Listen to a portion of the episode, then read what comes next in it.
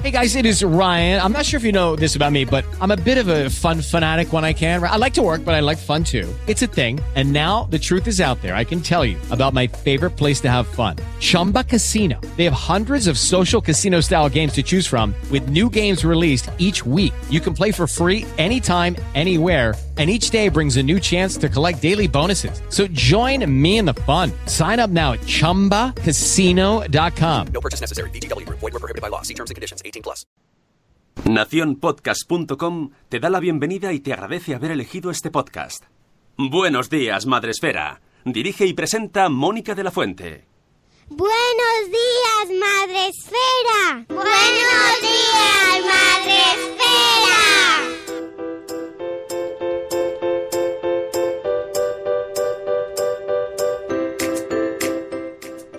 Días, Madre Esfera. Hola amigos, buenos días, bienvenidos a Buenos días, Madre Esfera, vuestro podcast de la comunidad de Madre Esfera, ya sabéis, de blogs, de videoblogs y de podcast de crianza en castellano. Os acompañamos todos los días de lunes a viernes a las 7 y cuarto de la mañana para hablar de temas tan, tan, tan interesantes como el que traemos hoy que hablamos de familias diversas y a tu educación especial con Terry Graguera y con Vanessa de De Verdad Tienes Tres. Así que voy a ir saludando eh, antes de la sesión, la ronda de saludos. voy a saludar a toda, toda la gente que está hoy en el chat, que tenemos, tenemos la casa a full. Antes de nada, productor, estás por ahí, ¿verdad? También, Sí, Sune. pero voy a estar escondido porque si no parecerá esto la serie de lo- la tribu de los Brady. Sí, In the Shadows, vale. Sune In the Shadows, buenos días, productor. Y eh, tenemos, eh, como es la sección de familias diversas, pues tenemos a nuestra compi Vanessa, que esta semana hace doblete, ayer con Salud Esfera y hoy con Madre Esfera. Buenos días, Vanessa. Hola, buenos días, Madre Esfera, ¿qué tal? Buenos días, Madre Esfera. Pues muy bien. y nuestra invitada de hoy, que me hace mucha ilusión traer hasta aquí para hablar de, un- de su artículo en El País. Ella es Terry Graguera, periodista. Buenos días, Terry. Hola, buenos días, ¿qué tal? Pues muy bien. ¿Qué tal ese sueño? Eh, bien, bien. Con niños ya sabéis que se duerme poco, así que estamos todas igual. Bueno, muchas gracias por, por atreverte y por venirte para acá, porque esto siempre es un salto de fe, ¿eh? Todo el mundo que viene es como... Yo os agradezco que seáis todos tan valientes, madruguéis y os vengáis con nosotros aquí a ver qué pasa. Yo encantada, encantada. Bueno, pues ya hemos avisado a Terry antes del programa de que lo primero que hacemos aquí es una cosa pues única en el mundo mundial y es que os saludamos a todos. bueno, a los que no sabemos que estáis no os podemos saludar, pero daos por saludados también, abrazados y besados. En Facebook Live ya sabéis que podéis vernos. Eh, ahora, eh, mira, os saludamos a los de Facebook Live. Eh, y luego va saliendo la gente también en Facebook Live así como a montones. Entonces es un poco mm, incómodo para ver los comentarios. Si, lo, si veis que no os contesto, que luego después cuando termine el programa me hago repaso y os voy contestando. Los que están ahí a full, a, a tope, son los que los amigos que están en Spreaker. Nuestra plataforma en la que retransmitimos, nuestra, no es nuestra, tengo que es en la que todos los días tomamos posesión, controlamos Spreaker por las mañanas y venimos a hacerlo en directo. Y ahí es donde está todo el mundo en este chat el grueso de la población mundial y la prime que aparece en el chat es Catherine Ortiz que nos dice buenos días de viernes tenemos también a Jaraí de Poveda eh, tenemos a Elvira Fernández día 16 del 11 no entiendo el comentario de, de Sune de Nación Podcast 16 del 11 no, ¿que ¿tiene algo especial? No Jolín, pues que no tenía la cámara y no te podía enseñar el número. Ah, vale, vale, vale. Es verdad, es viernes 16, 16 de noviembre. Tenemos también a, eh, bueno, pues eso, la, la maestra Elvira Fernández, nuestra maestra gallega preferida. Tenemos a Eli Soler de Neuras de Madre, a Mamá Sin Red y a Gusanito, que ya puede desayunar. Un besito, Gusanito. Tenemos a la madre del pollo. es que me da la risa siempre que leo su nombre, perdón. Tenemos también a Bego de una mamá con Cron, ya sabéis, en Canarias, una hora menos, 6.18 allí. Tenemos a Olga de Mis Niños y Mis Libros, a Ana Espírola, nuestra abogada madre esférica. Tenemos a José de Aprendiz de Diabetes, a un papá mago. Hola Iván. Tenemos a Chivimundo, tenemos también a Zora Grutuis, a Eduardo del Hierro desde el Trono del Hierro. Tenemos a la señora corriendo sin zapas, señora Vanessa a sus pies, por cierto. Eh, nos, nos dice Rocío, y es que hay que estar a los pies de Vanessa. Ya está, ya está, las cosas se dicen. Nunca hay suficiente diva, como dicen en el chat. Tenemos también a Tere de Mi Mundo con Peques, a la señora Aquiles, buenas. Tenemos a los fogones del, del cocinilla Baby Le Winning, o lo que a Estela, venga, mejor. que nos da los buenos días también. Y a Ceci de Un Corcho en la Cocina, que pasa a saludar y se va. Un besito, Ceci. Y a Krika desde Suiza, porque Terry tenemos una audiencia internacional. Esto Qué maravilla. Total, maravilla total y mucha gente además eh, de Sudamérica que luego nos comentan y nos ponen también, ahora no ha entrado, pero Juan Manuel, nuestro superhéroe preferido desde México, entra muy a menudo también y nos escucha en el turno de noche. Así que son millones de personas. Muy bien. Bueno, pues iremos saludando y comentando. eh, podéis, como siempre, como cada día, podéis entrar, comentar en Spreaker, hacer preguntas si tenéis alguna duda. Y eh, el tema de hoy, como bien veis en el, en, el, en el título del programa, empieza por el nombre de la sección. Sune, tienes la musiquita preparada, ¿verdad? Uy. Espérate, que me he quedado blanco. Eh, eh, vale, sí, vale. Todos somos diferentes. Todos somos iguales. Bienvenidos a Familias Diversas. Ah, gracias. Eso- eso Ha hecho de rogar, ¿eh? Nos le, pone emoción estoy a la de- cosa. Estoy de viernes, es verdad que estaba en esa, perdón. Sí, es la musiquita que ponemos con la familia de Vane, todos sus hijos ahí cantando, para presentar esta sección en la que hablamos de, eh, de familias diversas. Vanessa, buenos días. Buenos días. Oye, me acabo de dar cuenta, después de escuchar la cabecera comparada con la de Salud Esfera, cómo les ha cambiado la voz. Que se me están haciendo mayores. Te van de casa dentro de nada, ¿eh? Sí, dentro de nada. Yo quería mm, aprovechar estos minutitos mm, para hacer una pequeña reivindicación y bueno, comentaros que mm, esta semana eh, han fallecido tres, tres niños pequeños. Eh, Malena, que tiene tres añitos y medio, Jaime de nueve años y Pablete de diez años. A este último tenía más relación porque fue una de las primeras familias diversas que colaboró. Eh, y, desde aquí quiero pediros, eh, ya como favor personal, y recordar la importancia que tiene de seguir visibilizando, ¿vale? De, compartir artículos, de compartir casos que conozcáis, que no conozcáis, que leáis.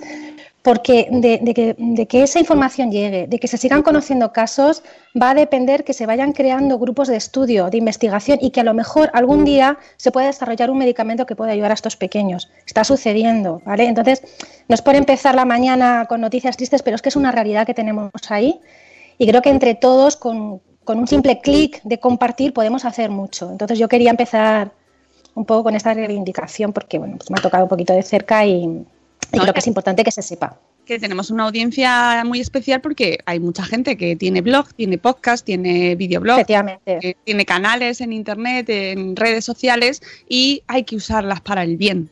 Sí. Y además es que no nos cuesta nada, ¿verdad? Le damos a clic, a compartir o a un me gusta y A las cosas chachis. Y claro que sí, porque no solo RT, hay que involucrarse, pero que ya que tenemos canales de comunicación y que, y que nos denominamos eh, bloggers o influencers, que bueno, eso ya sería un término relativo, eh, pues usémoslo para, para Claro que sí. cosas buenas, ¿no? Bueno, y pues, además el concepto de comunidad que está ahí. Por supuesto, ¿no? Y además, ya sabéis, eh, os- hablando sobre eso, el martes, no, el 28, el 28, el miércoles 28 tenéis otra ocasión nueva de involucraros y participar en una campaña tan bonita como la que os hemos enviado esta convocatoria para un evento en Barcelona para hablar sobre esclerosis múltiple y las, eh, la realidad a la hora de incorporarse al trabajo, de trabajar, de cómo les afecta en su faceta laboral os invito a que acudáis y a que difundáis porque a- afecta a muchísima gente. La esclerosis múltiple y, y como siempre os decimos en los eventos de salud de esfera merece mucho la pena, aunque sé, sé que cuando recibís la convocatoria a veces es como, ay, mm, es que yo de esto, es que no me apetece mucho, pero luego te sientes muy bien, amigos, de verdad. Bueno, pues ya sabéis que en nuestra eh, sección de familias diversas eh, hablamos de modelos de familia que no suelen aparecer en los medios de comunicación así de manera, mm, bueno, pues suelen aparecer de manera anecdótica, ¿no? Quizás pues con campañas o con noticias, pero que no están integrados en nuestra vida cotidiana y que es lo que buscamos, ¿no? Una visibilización, qué palabra tan difícil para un viernes por la mañana, y normalización. Y por eso hemos traído a Terry. Terry, es tu turno. Después del speech que hemos dado. Muy interesante. ¿Quién eres? Cuéntanos un poquito eh, quién es Terry Grajera y. Grajera. ¿Perdona? Grajera, Terry Grajera. Grajera, vale. Menos mal que te he preguntado antes si le estaba diciendo bien el nombre, pero no el apellido. no pasa nada. Terry Grajera y eh, de, dónde sale este artículo que has publicado en el país, que es el que, el que hemos leído todos, que se llama ¿Por qué no segrego a mi hija con síndrome de Down al llevarla a un centro de educación especial? Pues eh, nosotros somos una familia diversa, eh, tenemos tres hijos, una niña de 15 años, un niño de 12 y luego nuestra pequeña hija que tiene síndrome de Down. Y este año ha sido su primer año en que, este curso en que, en que la hemos escolarizado. Em, cuando nos planteamos el año pasado la, eh, a qué colegio tenía que ir nuestra hija Claudia, eh, bueno, pues eh, ella nos fue un poco diciendo su evolución y los profesionales nos fueron orientando hacia, hacia qué tipo de, de centro era el más adecuado para ella.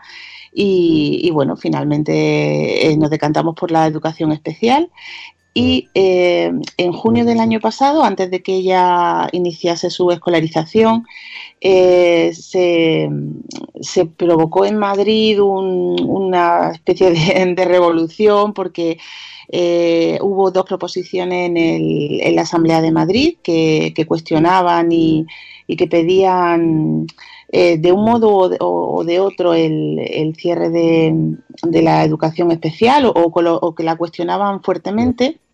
Y entonces un grupo de padres eh, nos unimos a, reivindicar un poco el, valor de la, educación especial. A raíz de, ahí, pues todos estos meses desde junio han sido unos meses bastante intensos en que, eh, bueno, pues por, por desgracia eh, ha habido como, dos bandos, los, padres de, inclusión en algunos casos, ¿eh? en otros no, o algunos colectivos que han, que han entendido que la, que la existencia de, la educación especial iba en contra de la inclusión.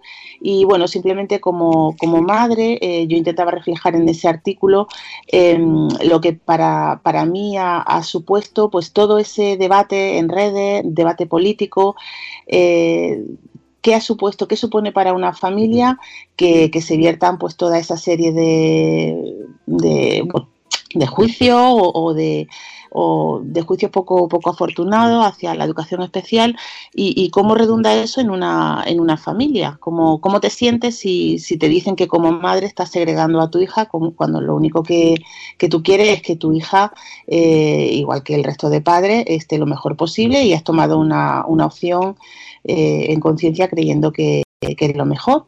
Entonces, bueno, eh, el debate yo creo que no debería existir porque en realidad eh, hay, hay niños que se adaptan, niños con discapacidad intelectual, que es de lo que yo conozco más en mi caso, que se adaptan fenomenal a una escuela inclusiva pero eh, hay otros pues que, están mejor en, educación especial y, que sus padres también prefieren que, ese sea el modelo. Y yo creo que hay que validar ambos modelos y que lo que tenemos que hacer es eh, trabajar todos para que para que el Estado dé los recursos suficientes a ambas modalidades, que, los niños con discapacidad intelectual que, que estén bien en inclusión y que sus padres decidan que ese sea su sitio tengan todos los apoyos que necesitan, todos los recursos y los niños que estén en educación especial porque sea su mejor sitio o porque sus padres lo hayan decidido, tengan también todos los recursos y, cuenten con, todo y se cubran todas sus necesidades.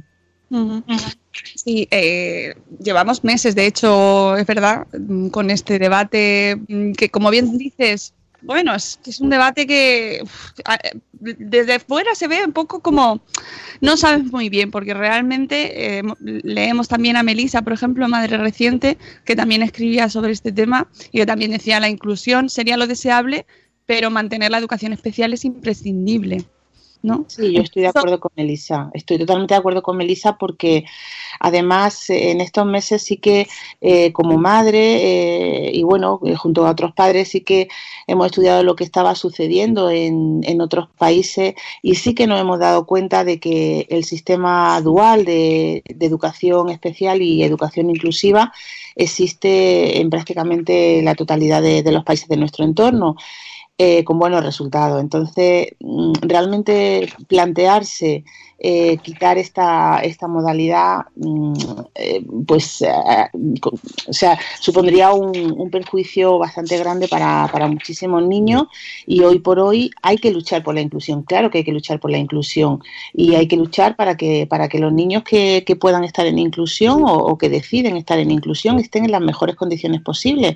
Pero también hay que luchar para que un sistema que, que ya está, que no lo tienes que crear, sino que ya está creado y que está funcionando y en España hay centros de educación especial que funcionan muy bien, maravillosamente bien, pues que esos centros continúen y que esos centros eh, tengan cada vez más recursos y los centros de educación especial que no funcionen bien, al igual que pasan con los centros ordinarios, pues cada vez funcionen, funcionen mejor. Es decir, el debate no debería existir. Si es un debate de recursos, eh, los padres no deberíamos meternos ahí porque mm, son los políticos los que deben de dotar deben dotar eh, a ambas modalidades y, y, lo que sí nos molesta a los padres que elegimos educación especial es que muchas veces se nos tacha de robar recursos. O sea, siempre, muchas veces escuchamos que mientras la educación especial siga existiendo, no se destinarán todos los fondos suficientes a, a la educación inclusiva. Y bueno, no estamos de acuerdo en esto porque eh, eh, realmente son muy poquitos niños eh, comparativamente los que van a educación especial y, si tú analizas los números eh, realmente no, no, no, se sostiene que, que, esos recursos a la educación ordinaria todos los niños que van a inclusión o, todos los niños ya porque se eliminarían las dos modalidades estuvieran bien atendidos. O sea hay que dotar de recursos pero sin quitar sin quitárselos a nadie. O sea eh, haciendo una partida presupuestaria grande apostando por ello pero no es quítate tú para ponerme yo, o sea, eh, no se trata de eso, se trata de, también ver dónde está bien cada niño y, dotar de, recursos esa modalidad. Si ese niño está en educación especial, pues apoyar la educación especial y, y darle todos los recursos. Si ese niño está en educación ordinaria, apoyar la educación ordinaria y darle todos los recursos. Eso es en mi punto de vista y también el que comparto con, la plataforma en la, que, en la que estoy, que se llama Educación Inclusiva Sí, especial también, que como veis ya desde el mismo nombre recoge ese, ese sentido, que ambas modalidades eh, tienen que estar ahí porque hay una grandísima eh, variabilidad en la discapacidad intelectual, una grandísima, Vanessa lo, sabe también, eh, y entonces no podemos no podemos aceptar la raza y meter a, todos los niños en, el mismo saco porque hay muchísimas particularidades que deben ser estudiadas casi de forma individual. Claro, eh, Vanessa, por, por alusiones, en tu caso también, ¿no? Eh, claro, ya, tratando este tema ya en otra ocasión. Sí, ya lo tratamos cuando todo, en verano creo que fue cuando estaba todo, toda esta movida. Yo estoy totalmente de acuerdo con Terry. Además es que eh, lo que dices de individualizar es cierto. A mí la sensación que me da es que los niños más afectados eh, se quedan ahí como, como, aparcados, ¿no? No se les está teniendo en cuenta a la hora de valorar eh, este tipo de recursos, este tipo de modalidades, que no son modalidades, ojo. yo quería, si, si nos importa, hacer un repaso a estas tipos de, educación, porque habrá gente que no sepa de qué estamos hablando, no todo el mundo tiene por qué saber qué es, un, qué es la educación inclusiva, la educación especial, eh, muy, muy, muy por encima. Eh, en la educación especial es cuando se, escolariza exclusivamente a niños pues, que tienen trastornos eh, pues, severos del desarrollo, que son irreversibles, que son discapacidades bueno, pues que no, que, que, no tienen, bueno, pues, como el caso del síndrome de Down, como el caso del autismo el autismo severo en este caso, y tienen una serie de recursos que son difícilmente generalizables a la educación ordinaria. Eh, cuentan con ruta escolar adaptada, cuentan con, comedor escolar que forma parte del currículum educativo. Eh, después tenemos eh, las unidades de educación especial que están dentro de centros ordinarios, que son como mini clases con los mismos recursos de la educación especial, con la diferencia de que comparten espacios comunes con, pues, con niños que no, que no tienen ningún tipo de discapacidad. Eh, en este tipo, en esta modalidad, yo la dificultad que veo es integrar niños que tengan una afectación del desarrollo muy severa. Por ejemplo, en mi caso, con mi hijo con hipersensibilidad auditiva, con hipersensibilidad visual, no podía estar en un patio lleno de 150 o 200 niños gritando, corriendo, porque entraría en crisis. O sea, no sería viable, ¿no? Pero bueno, eso ya lo hablaremos después. Y luego tenemos eh, eh, pues, la inclusión, lo que es el concepto de inclusión es, que es el que se está hablando. En teoría, este debe de garantizar la igualdad de oportunidades. Si es que es, es lo ideal, es verdad. Pero la calidad de enseñanza y esa igualdad de oportunidades hoy en día es un poco una utopía para determinados niños, ¿no? Porque bien lo ha dicho Terry, no hay recursos, todavía no tenemos esos recursos. Yo conozco muchos, muchas familias que tienen niños en, inclusión y son los padres los que se están encargando, por ejemplo, de adaptar los materiales. Eso no es un trabajo de los padres, eso es un trabajo del centro. Hay profesores con los que yo he hablado, a los que les ha llegado un niño con autismo, con déficit, eh, con algún tipo de síndrome, una enfermedad rara, niños con síndrome de Down, y no saben qué hacer. O sea, llegan el primer día de clase y no saben qué tienen que hacer. No saben si tienen que hacer una adaptación curricular, no saben, no saben nada. Si, si partimos de ahí, tenemos un problema de base, ¿sabes? Entonces, si el, el profesional, el docente, no sabe qué tiene que hacer con ese niño es porque el centro no lo ha informado, si el material no está adaptado, imaginaros coger un material de primaria, por ejemplo, que todos los que tenemos niños en primaria sabemos lo que es, y tener una madre adaptándolo a pictogramas entero. Es una locura. Eso debería venir hecho por el centro o por las editoriales. Quiero decir, hay muchísimas carencias todavía para poder hacer de la inclusión una realidad. Yo estoy totalmente de acuerdo que la inclusión debe ser el camino, pero también estoy totalmente de acuerdo con Thierry porque lo he vivido que para algunos niños no es la, no es la solución. Mi hijo está en un centro de educación especial, es el lugar en el cual debe estar. Y yo quería preguntarle a Terry, para que la gente se haga una idea, tu hija Claudia ¿Cuántos profesionales tiene ahora mismo en el centro? O sea, ¿con qué recursos cuenta?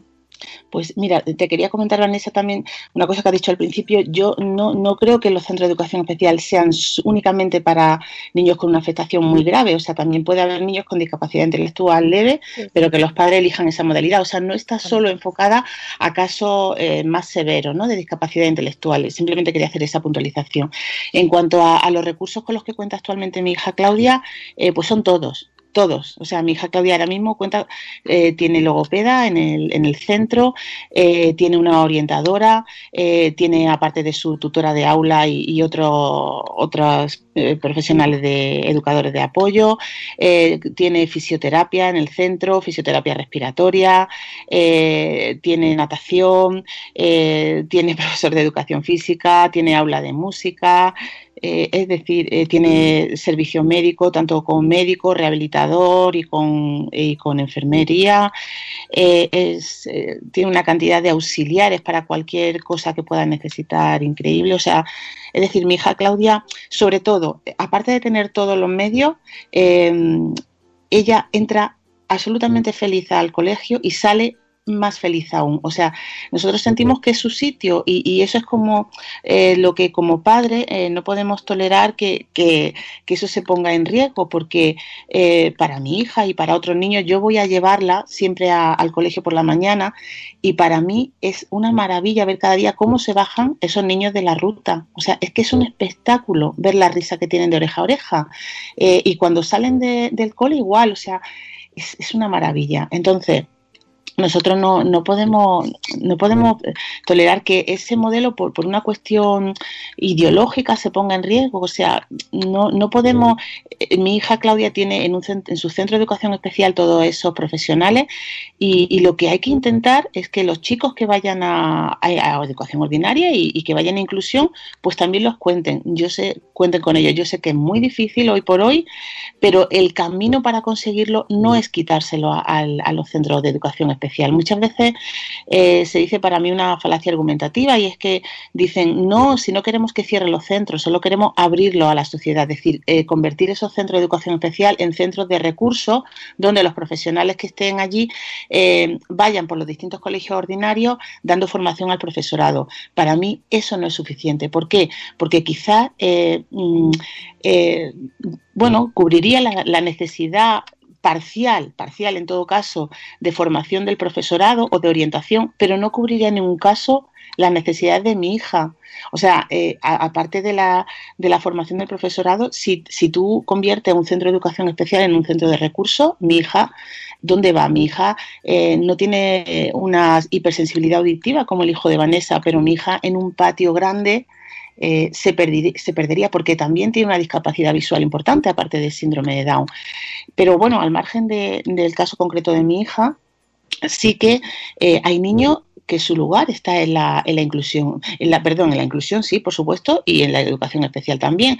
Lo que yo muchas veces mm, he visto y, que, y de ello me quejaba amargamente en el artículo es que se, se dice muchas veces, los niños tienen que estar con, su, con sus compañeros, tienen que estar con otros niños como ellos, eh, tienen que estar eh, con niños sin discapacidad, pero no le otorgamos el valor a los niños que tienen discapacidad parece que se lo negamos. Mi hija, claro que está con otros niños, está con sus compañeros de clase que también tienen discapacidad intelectual, pero que son niños como el resto y con los que ella se entiende maravillosamente bien, conecta enseguida porque van a su ritmo, porque no van rápido, porque van a su ritmo, van a un ritmo en el que ellos tengan lenguaje o no, se saben entender. Eh, entonces, mm, eso es muy importante. Hay que dar a cada niño el valor. Eh, y, otra cosa que yo comentaba en el artículo es que no estoy nada de acuerdo con que solo haya inclusión cuando hay inclusión educativa. La inclusión educativa es importante y es importante que la defendamos, claro que sí, y tiene que mejorar en España muchísimo y ahí vamos a estar todos apoyándolo.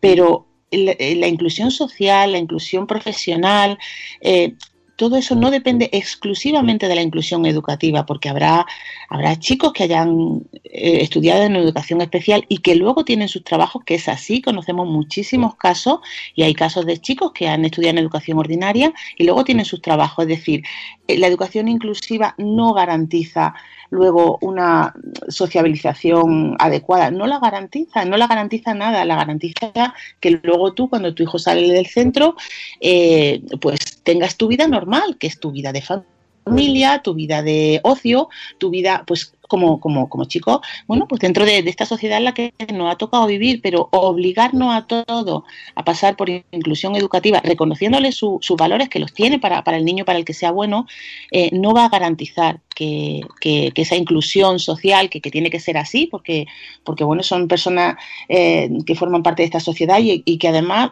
Vanessa también estará de acuerdo conmigo en que la enriquecen muchísimo. Yo reivindico siempre el valor de la discapacidad. Eh, tener un hijo con discapacidad te hace ver la vida de otra manera a ti y a todo tu entorno. Y ese valor de la discapacidad, que es cierto que en muchos momentos eh, es complicado, es duro, también cuando hay enfermedades por medio, pues se hace cuesta arriba, pero hay que darle a, la discapacidad y a la diversidad su valor. Y tener un hijo con discapacidad, para mí, a mí, a pesar de la dureza de, de muchos momentos, es un regalo y es un regalo para el entorno. Entonces, no, no podemos quedarnos solo con, no podemos hacer de esto un, un sí o no, todo o nada. Eh, tenemos que ir más allá, tenemos que, ver que detrás de, de todo toda esta pelea dialéctica, eh, ideológica, política, eh, hay niños con su nombre y apellido y que esos niños tienen unas necesidades concretas que como adultos tenemos que respetar. O sea, no podemos, en Portugal siempre se dice, en Portugal se ha hecho, pero hay que analizar el modelo de Portugal y ver que no está funcionando como se dice, no está funcionando así, que los profesores están desbordados, que no saben y posiblemente ahí se pierda una generación de niños con, con discapacidad que finalmente no van a estar en su sitio. ¿Podemos como sociedad admitir eso? Pues yo creo que no, porque a lo mejor como adulto tú te puedes autoinmolar y decir, yo por esta causa lo doy todo y, venga, adelante si, si pierdo yo para que finalmente esto se consiga. Pero es que estamos hablando de menores, estamos hablando de niños y estamos hablando de unos niños muy vulnerables que son niños con discapacidad intelectual y tenemos como sociedad que protegerlos. Ese era mi sentir de, de mi artículo, es decir, tenemos que proteger a los más vulnerables. Vamos a luchar por la inclusión, claro que sí, ¿cómo no? Vamos a luchar, de hecho, cualquier padre que tenga un hijo con discapacidad lucha por la inclusión de su hijo. Afortunadamente, ya no estamos hablando de hace 50 o 100 años que los hijos con discapacidad se escondían. Los padres de hijos con discapacidad nos sentimos orgullosos, acabo de decir. Para mí es un regalo. Mi hija Claudia es un regalo. Pero eh, vamos a valorar cada niño, vamos a valorar sus necesidades y, no los vamos a valorar desde un punto de vista dogmático, ni, ni de las leyes, ni de los informes. Vamos a valorar las necesidades individuales de cada hijo. Y perdonad que me enrollo demasiado. Aquí escuchándote, Claudia Uy, Claudia, perdona. que te... Terry. Sí, yo, yo además estoy, estoy, escuchándola porque es que me veo totalmente reflejada mm, con el tema de la socialización, que, uno de los argumentos que utiliza la gente es precisamente que, sí, que la educación especial cubre las necesidades educativas, pero no cubre las necesidades de socialización. Y no es verdad. O como dices tú, sus compañeros son amigos. Mi hijo se despide eh, con, un gesto así del autobús cuando se va y baja riéndose y saluda a sus compañeros cuando se los encuentra en la ruta y cuando se van de excursión. Luego está el parque, luego está los centros de, terapias donde los llevamos. Ellos también socializan, cada uno a su modo, cada uno, pues como los niños que no tienen ningún tipo de afectación. Yo quería preguntarte, eh, cuando, cuando te han criticado, ¿alguien te ha dado alguna propuesta, alguna solución a esta falta de recursos que al final es lo que evita pues que no podamos disfrutar de esa inclusión real? Pues... Eh, Porque se habla mucho, pero no se proponen soluciones. Bueno, precisamente una de las soluciones que se propone, y, por eso se dice siempre que la educación especial es una roba recursos, que mientras exista la educación especial no se apostará desde la Administración por la inclusión. Eh, uno de los argumentos que se da es eso, que, la educación especial se lleva los recursos que debían ir destinados a la inclusión. Ya te digo, mm, no es cierto, eh, son muy poquitos niños comparativamente los que están en inclusión, perdón, los que están en educación especial con los que están en inclusión, y esos recursos en ningún caso eh, valdrían para, atenderlo a todo en educación ordinaria. Entonces, mm, es el único cosa que dicen es eso, que, se, que se roban recursos y que tenemos, tenemos que tender todo hacia hacia la inclusión porque es el modelo, ya, pero hay que ir también al espíritu de la ley, a analizar y, y, a mí me duele muchísimo cuando hablan de segregación me duele muchísimo porque realmente, y es por eso por lo que yo eh, planteé el artículo, porque mi hija no está segregada. Como padre es muy doloroso eh, eh, encontrarte habitualmente hablar de centros segregadores, centros segregados. ¿no? Como dice Vanessa, nuestros hijos no están segregados, tienen amigos, están formándose ahí y, realmente no están segregados. Nosotros no lo escondemos, sino que estamos orgullosísimos de,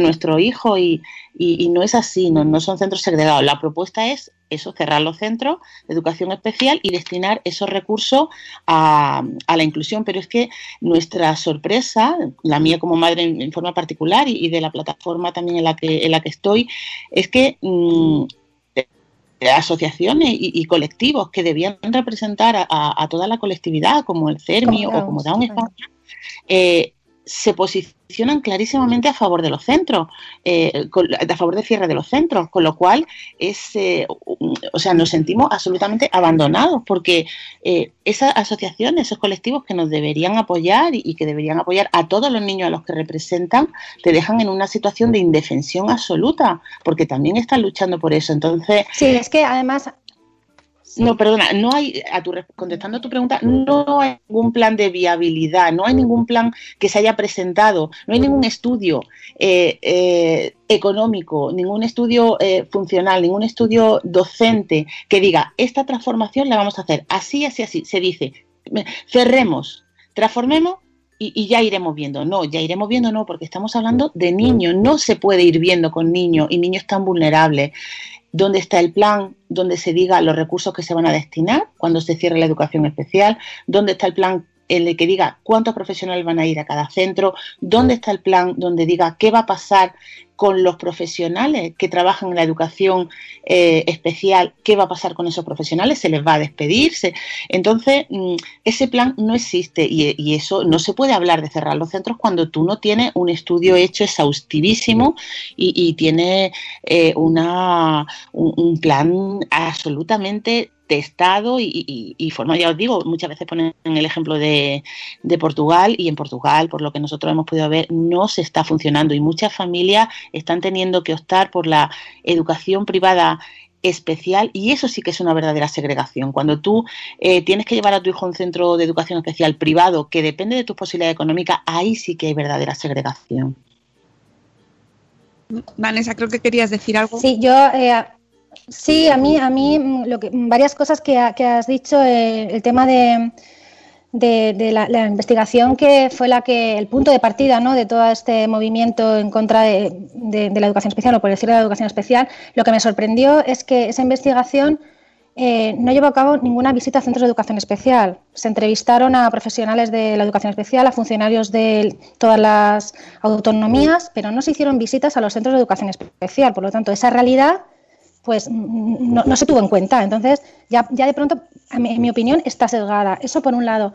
Por otro lado, lo que comentabas de asociaciones que deberían de apoyaros y estar, que son los que os representan, a mí me sorprendió mucho Down España cuando hablaba de segregación, cuando decía que los niños que estaban en educación especial no estaban en su medio natural y, sorprendentemente lo comparaba como cuando se segregaba a la mujer, a las personas de color que estudiaran solos. O sea, es que me pareció un despropósito de, afirmaciones. Absoluto. O ¿Cómo lo habéis llevado vosotros eso? Porque es que es...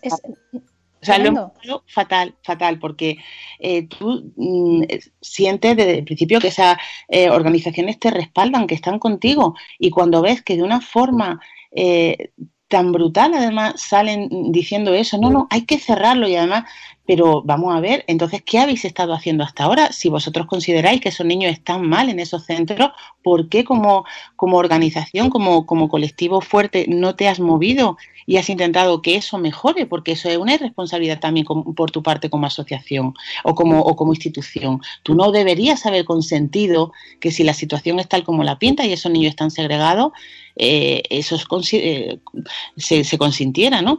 Entonces, para nosotros ha sido un desengaño horrible, también ha sido muy doloroso y, bueno, eh, no sé, ya como comentaba, no ha sido solo Down España, nosotros, el presidente del CERMI, Luis Cayo, el año pasado hizo unas declaraciones, además en sede parlamentaria en el que dijo que los centros de educación especial tenían que estar cerrados en un plazo de cinco años y puso fecha. Eso para cualquier padre eh, que tenga un hijo con discapacidad intelectual y que esté en un centro de educación especial es un desasosiego horrible.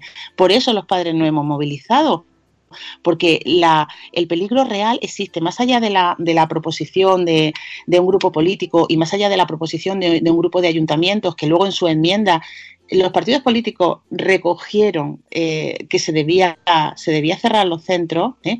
Eh, más allá de todo eso, mm, o sea, mm, es que, es que está, es que está ahí dicho, entonces no, no, no podemos, no podemos quedarnos callados, tenemos que, salir y, no hacer como ellos. Nosotros defendemos el derecho de todos los niños, los que van a inclusión y los que van a especial. Queremos que, todos los niños tengan los recursos suficientes, pero ellos solo parecen mirar para un lado. ¿Y cómo pueden decir que, hay que, hay que cerrarlo sin pensar y sin, sobre todo sin aportar, como decía Vanessa, sin aportar informes, sin aportar soluciones? El, informe que comentaba Vanessa eh, es cierto que, se hizo en España y, bueno, nosotros tenemos también la sospecha de, que bueno, no, se debieron de visitar centros de educación especial, no, eso, esos datos son secretos y, no, tenemos la constatación, pero en todo caso eh, se presenta una realidad que la de niños que han querido ir a ordinaria y no han podido, pero no se presenta la otra parte de la realidad. En ese sentido, ese informe para nosotros es incompleto, porque para mostrar una realidad tienes que mostrar todas las partes, todas las caras. Es cierto que hay muchas familias que han sufrido muchísimo por, porque el dictamen de escolarización no han estado de acuerdo, porque han obligado a su hijo a educación especial y ellos no querían, y claro que hay que mejorar eso. ¿Cómo no? Esas familias están sufriendo muchísimo y hay que ayudarlas y hay que mejorarlo pero por otro lado no podemos extraer la conclusión de eso de que se acabó, de que para acabar con ese problema hay que cerrar la educación especial. Es que esto no va de eso, es que ahí hay personitas, hay niños, hay, hay profesionales y hay sobre todo un modelo que validado que, está funcionando muy bien en España, en muchos centros. No digo que en todos, los que no funcionan bien, pues claro que hay que mejorarlo, pero los que están funcionando bien e, es una irresponsabilidad eh, querer cargárselos porque porque realmente los niños que van ahí están teniendo lo que necesitan y, ningún adulto debería plantearse eh, que para una batalla ideológica eh, hay que, hay que sacrificar a un niño de esa manera. Y, teniendo en cuenta sobre todo que lo que hay de fondo, que es al final la integración y la, normalización y que exista una sociedad inclusiva, todos estamos de acuerdo. Por supuesto, pero es que eh, Nadie quiere, nadie quiere eh, que la inclusión no salga adelante. Los primeros eh, interesados somos nosotros, todos los padres que, que, estamos en este barco, queremos que nuestros hijos estén incluidos y de hecho luchamos por ello, porque eh, estamos, ya os digo, pues como, como todos los padres, tenemos cosas fuera de casa, los llevamos a, a, su, a sus actividades, o sea, la, la, inclusión está ahí, es, es un derecho, pero tanto de mi hija que tiene discapacidad como de mis hijos que no la tienen. O sea, todos luchamos por la inclusión, pero lo que no estoy nada de acuerdo y, comparto ese sentir con muchos padres es que para que haya inclusión hay que pasar obligatoriamente por una inclusión educativa. No, muchos niños no van a estar bien en educación ordinaria, otros van a estar fenomenal y tenemos que luchar para que esos niños eh, tengan todos los recursos que necesitan, pero no se los podemos quitar, no a costa de quitárselo a los niños que van a educación especial, porque hay niños que nunca, por muchas cuestiones, por, por cuestiones eh, de relación social con otros niños, por cuestiones de ritmo de aprendizaje, por cuestiones de patio, por, por muchísimas cuestiones, no van a estar nunca bien en un aula ordinaria, aunque de momento como tal como está concebido y, yo creo que eso se tardaría se tardaría tiempo y, no se puede improvisar decir bueno lo vamos trasladando y luego ya veremos cómo. No luego ya veremos cómo no. Estamos hablando de, niños y además de niños con discapacidad intelectual en este caso y, no podemos no podemos improvisar. Como sociedad no nos podemos permitir esa irresponsabilidad y además eh, un tema de la inclusión que, que que es una realidad, es la lucha que tienen los padres que quieren, que quieren esa inclusión. Claro. E-, ese, recorrer centros, esa negativa que en teoría no es legal, esa negativa por parte de los directores de los centros, porque yo antes de escolarizar a Rodrigo en educación especial intenté, intenté que fuera un centro ordinario porque tenía tres años y entendía que todavía, pues bueno, tenía tiempo pues, de probar, yo quería probar. Y yo lo único que obtuve fueron rechazos por parte de los centros públicos y concertados. No es legal, pero si el director te dice que no, yo desde luego no tenía fuerzas para meterme en pleitos. Claro. La pregunta es, ¿por qué te dicen que no? Pues mm, eh, yo eh, en, en, algunos casos me decían que era el único niño y no tenían recursos para atender al único niño que tenía. Ah, es que es eso lo que está de claro. Por eso, por eso decimos, sí, inclusión sí, pero queda mucho camino para que esa inclusión sea de verdad, real, tal y como marca la ley.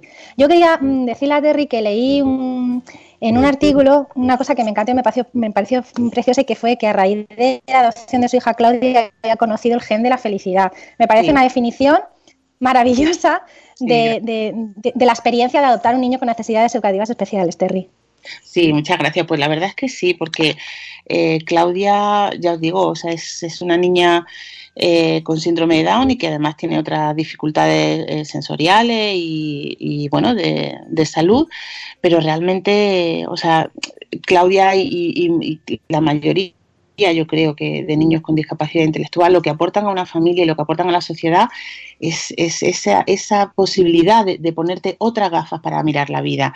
Y, tienen una mirada tan pura y te devuelven, es que te devuelven todo bueno. Entonces, eh, pues es una maravilla. O sea, nosotros estamos muy felices con Claudia, es verdad que hay momentos duros, pero, pero sí que hemos, hemos conocido ese, ese gen de la felicidad, de, mirarla y, sentir lo que, lo que de verdad importa, ¿no? Y, eso, bueno, pues, pues te da fuerzas para, para luchar en todos los casos, como, como en este, que, que está siendo doloroso para, para, para toda la familia, eh, porque lo que tú decías, Vanessa, un padre que quiera escolarizar a su hijo en educación ordinaria y que no lo consiga, yo entiendo que eso es muy doloroso, muy doloroso y que debe de sentir una frustración enorme y, y bueno, y ahí, ahí tenemos que apoyarlos, pero, pero como siempre digo, eh, ese apoyo y ese reconocimiento no, no, pueden pasar nunca, pero nunca por, por destruir algo que, que, también compete a niños y que también afecta a niños como, como los suyos. Es que estamos todos, al final estamos todos en el mismo barco, no, no y esa esa es una, una lucha de, de, quizás de recursos que, que no han trasladado a los políticos innecesariamente y que hay mucha gente que está sufriendo por eso y no debería nunca haber sido así. O sea, nunca se debería haber puesto en riesgo la educación especial porque en España funciona y funciona muy bien. Tenemos unos profesionales maravillosos, formadísimos y, no debemos poner en riesgo nunca eh, un sistema que, está funcionando muy bien y que está dando soporte a, muchísimos niños. Qué gusto escucharte, Terry, ¿verdad? Igualmente. Sí, y además el, el sinsentido de decir que, que, segregas a tu hija, que le estás privando de la dignidad por llevar la educación especial cuando es un acto de generosidad que tú y tu familia habéis llevado a cabo, es verdad. O sea, es que, no sé, me parece tan, tan loco todo que nos tilden de, de, pues eso, de segregar a nuestros hijos, de privarles de oportunidades, cuando es todo lo contrario. Precisamente decidimos esa modalidad educativa porque sabemos que es donde van a sacar su potencial al máximo, donde le van a preparar para la vida, donde van a desarrollar su autonomía. Entonces, bueno, pues yo, estoy emocionada de escucharte, la verdad. Ay, muchas gracias. Pues eh, al margen de que nosotros hayamos adoptado a Claudia, es que todos los padres, eh, todos los padres con un hijo con discapacidad intelectual eh, hacen ese mismo recorrido que tú dices, Vanessa. O sea, es, es un acto eh, eh, consciente, responsable de, elegir la modalidad para su hijo. Entonces, no, cuando te tachan de segregador con, con, con todo lo, lo, que tú has pensado por tu hija, con todo lo que has luchado, es súper doloroso. Entonces, mi artículo era un poco un hasta aquí. O sea, por favor, eh, ya basta, ya basta, porque e, en ese, en esa batalla dialéctica también está nuestro corazoncito y, está, pues, porque no puede seguir recibiendo siempre, siempre que te llamen segregador, porque tienes tu corazón y, te duele, es que te duele, te duele que te llamen segregador. Sí, y además hay, hay, un, hay una parte de, de, dolor, de cuando tú tomas la decisión de llevar a tu hijo a educación especial, hay una parte de ti que, que lo está pasando mal por precisamente por esa decisión y más cuando tienes hijos mayores que, o, hijos que están en ordinaria, ¿no? A mí, por ejemplo, me pasó, yo el día que crucé esa puerta y dejé a mi hijo, eh, lloré mucho, o sea, lo pasé muy mal y al cabo de unas semanas estaba feliz porque veía que él estaba feliz y estaba donde tenía que estar. Pero tomar esa decisión no es sencilla, o sea, no, no es una cosa que tomes de la noche a la mañana, son, son son muchos sueños, son muchas decisiones que tienes que tomar y, hay que ponerse un poco en la piel de los padres que toman esas decisiones, ¿no? Entonces, ese respeto es el que yo estoy viendo que está, bueno, pues que está faltando. Sí, Sí, y, sobre todo, eh, a mí me gustaría cerrar este programa eh, haciendo, pues, bueno, una pequeña reflexión y es que eh, la mayoría de los casos estas familias están, entre comillas, abandonadas. Me refiero, eres tú la que tienes que decidir dedicar tus propios recursos, sacrificar tu tiempo, tu espacio, mm, tu vida porque hay muchas ocasiones que se sacrifica tu vida personal al 100% prácticamente para dedicarle todo a, tu hijo, a tu hija. Y, bueno, plantearnos este tema como división, pues yo creo que es el error, ¿no? Al final todos tenemos el mismo objetivo, que es que todos vivamos en una sociedad que nos dé, bueno, pues lo que necesitamos para eso luchamos, para eso trabajamos, vamos a trabajar todos los días, nos levantamos, madrugamos para dar lo mejor a nuestros hijos y para que nuestros hijos obtengan lo que necesitan de la sociedad, sanidad, educación, ocio, ¿no? Integrando todo el mundo que tenga mm, las necesidades que tenga, ¿no? Al final todos tenemos el mismo objetivo, tenga unas necesidades o tenga otras, con lo cual presentar este debate como tal, como debate, yo creo que es, erróneo, cuando al final todos queremos lo mismo, ¿no? Y que es que Claudia tenga... Al final todos formamos parte de, una sociedad diversa y lo que queremos es que todos encajemos y, adoptemos nuestro... Ya está, ahí se, acaba el debate. Y sobre todo que la mejora de un sistema no, no conlleva eh, la eliminación de otra, ese es el punto clave. O sea, no, para que mejore un sistema no debemos erradicar otro, es que, es que ahí hay niños detrás, como, como decimos. Pues Terry, muchísimas gracias. Muchas gracias a vosotras, ha sido un placer. Me alegro mucho, eh, de verdad, nos ha encantado escucharte y escuchar, y mi objetivo era este, que, conocer tu historia y, que nos escuche toda nuestra audiencia y sobre todo eso, que tengamos ese objetivo común de crear esa, esa sociedad realmente inclusiva en todos sus, sus aspectos, ¿no? Tanto en la educación como en la salud, como en el ocio, como que, como en los parques que estén adaptados también, ¿no? Es que yo estaba pensando, se estaba escuchando y digo, pues si es que, si es que no está, no, no estamos adaptados. Nada. Hay que, hay que intentar eh, que cada vez esté más adaptado, pero con un procedimiento pues Claro. gradual y, y respetando lo que funciona. Y teniendo recursos, que es una queja y una reivindicación, eh, efectivamente. recursos, esas ayudas, esas, eh, esa lucha para obtener esa, eh, esos profesionales que no tengan tanto tiempo esperando, esos diagnósticos. eh, si es que hay tantas cosas que reivindicar desde el principio, desde que os dan esa noticia o desde que llega esa situación o desde que nace tu hijo y te encuentras abandonado y desamparado. Entonces, tenemos muchas cosas por las que luchar y yo creo que este programa, bueno, pues es un poquito un pozo más. Así que mil gracias, Terry, de verdad. Gracias a vosotras por escucharme. Nada, un placer. Y Vanessa, a mí gracias a ti también por hacer esta jornada también, esta doble.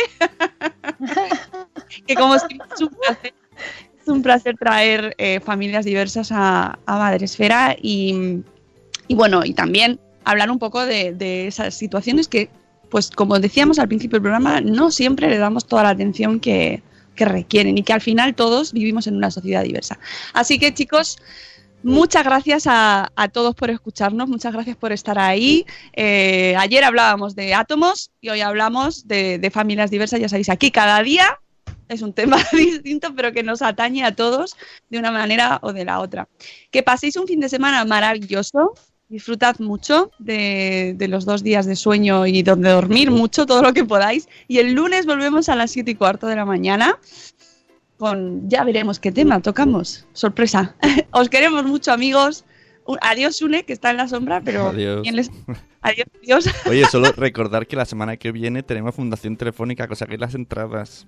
Sí, por favor, eh, espacio Madresfera para conocer eh, a los booktubers y cómo fomentar la lectura en nuestros hijos eh, preadolescentes y, y bueno, y que nosotros también, que, que está muy bien en los canales de booktubers, que es muy divertido, que vengáis, que vengáis y que luego si queréis quedaros a comer mandéis un email a rocío.madresfera.com, ya sabéis, solo por email. Que os queremos mucho amigos. Hasta luego, Mariano. Adiós. Adiós. ¡Hasta mañana!